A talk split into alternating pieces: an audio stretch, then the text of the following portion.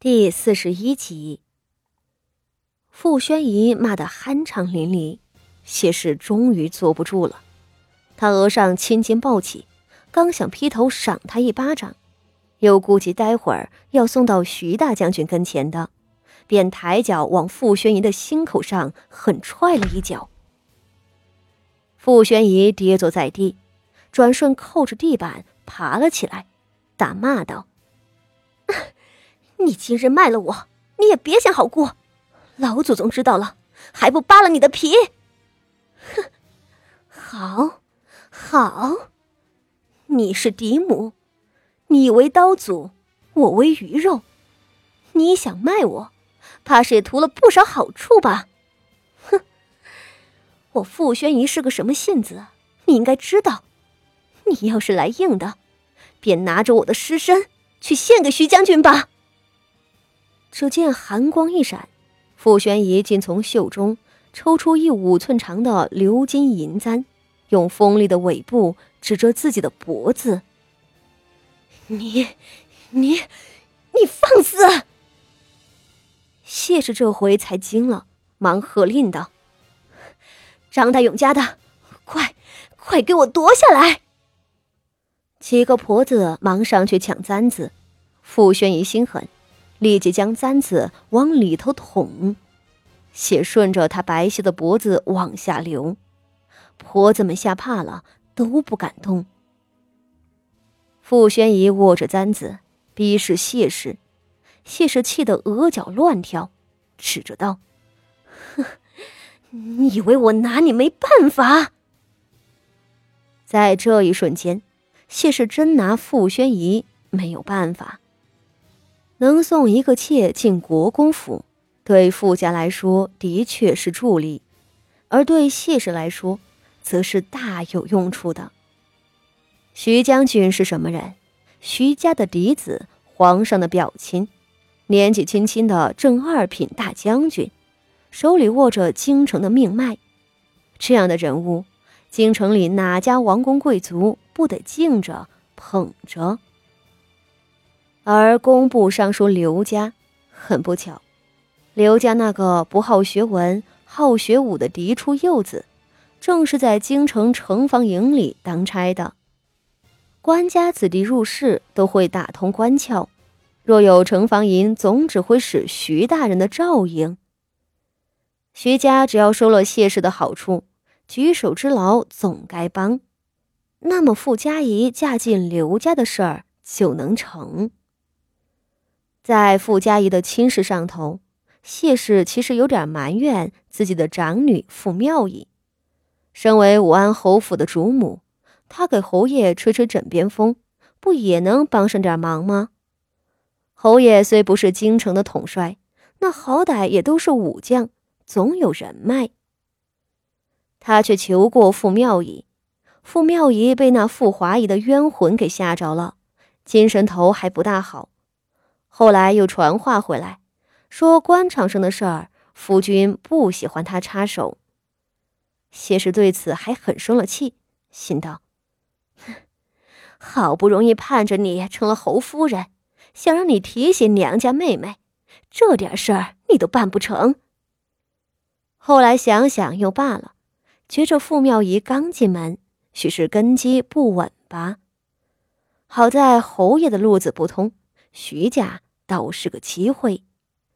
谢氏听说，徐大将军年纪不小了，因这种种原因未能娶妻，又因政务繁杂，连个房里人都没有。京城里有不少人家也是看中了这一点，往徐家送妾的可不止傅家这一家。若能够和徐家结亲，能换取佳宜的婚事是一方面。日后这可是个极大的助力，或许对老爷的官位都能帮上忙呢。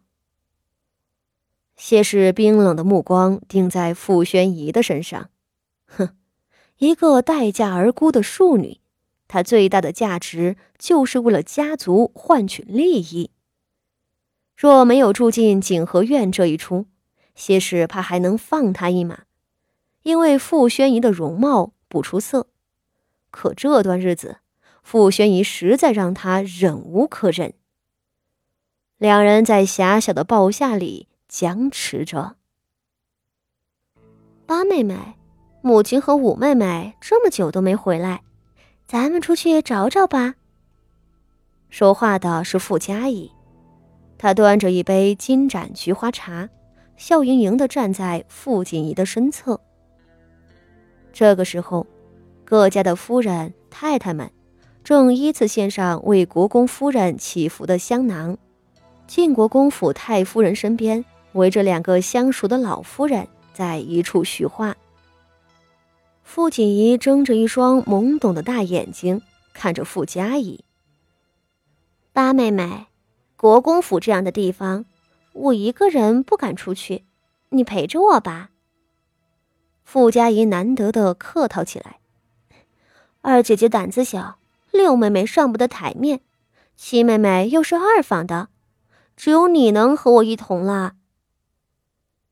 傅锦仪看着他，面上浮着一层稀薄的笑意。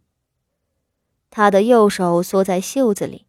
那里头捏着一张蜡纸，那是傅宣仪出去的时候塞给他的东西。果然啊，谢氏带他们几个庶女来国公府赴宴，可不是白给的恩惠，要让他们家的女儿给徐家做妾。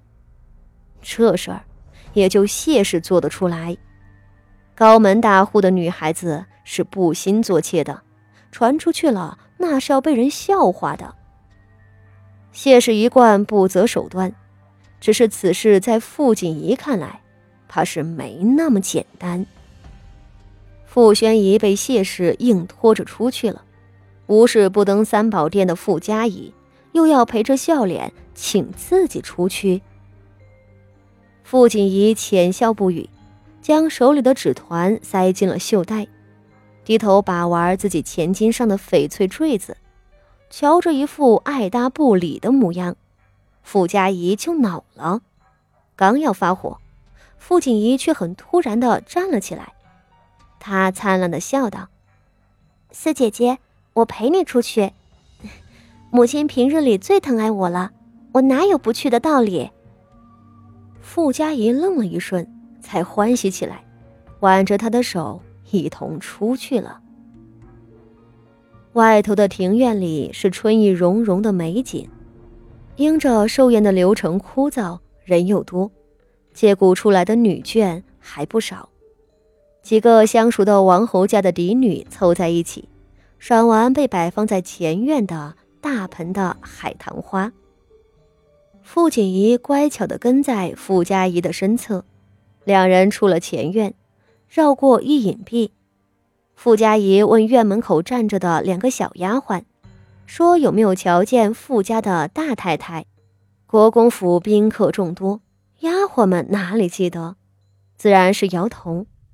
傅家仪失望道：“嗯，那咱们先去后头换衣裳的地方找找吧。”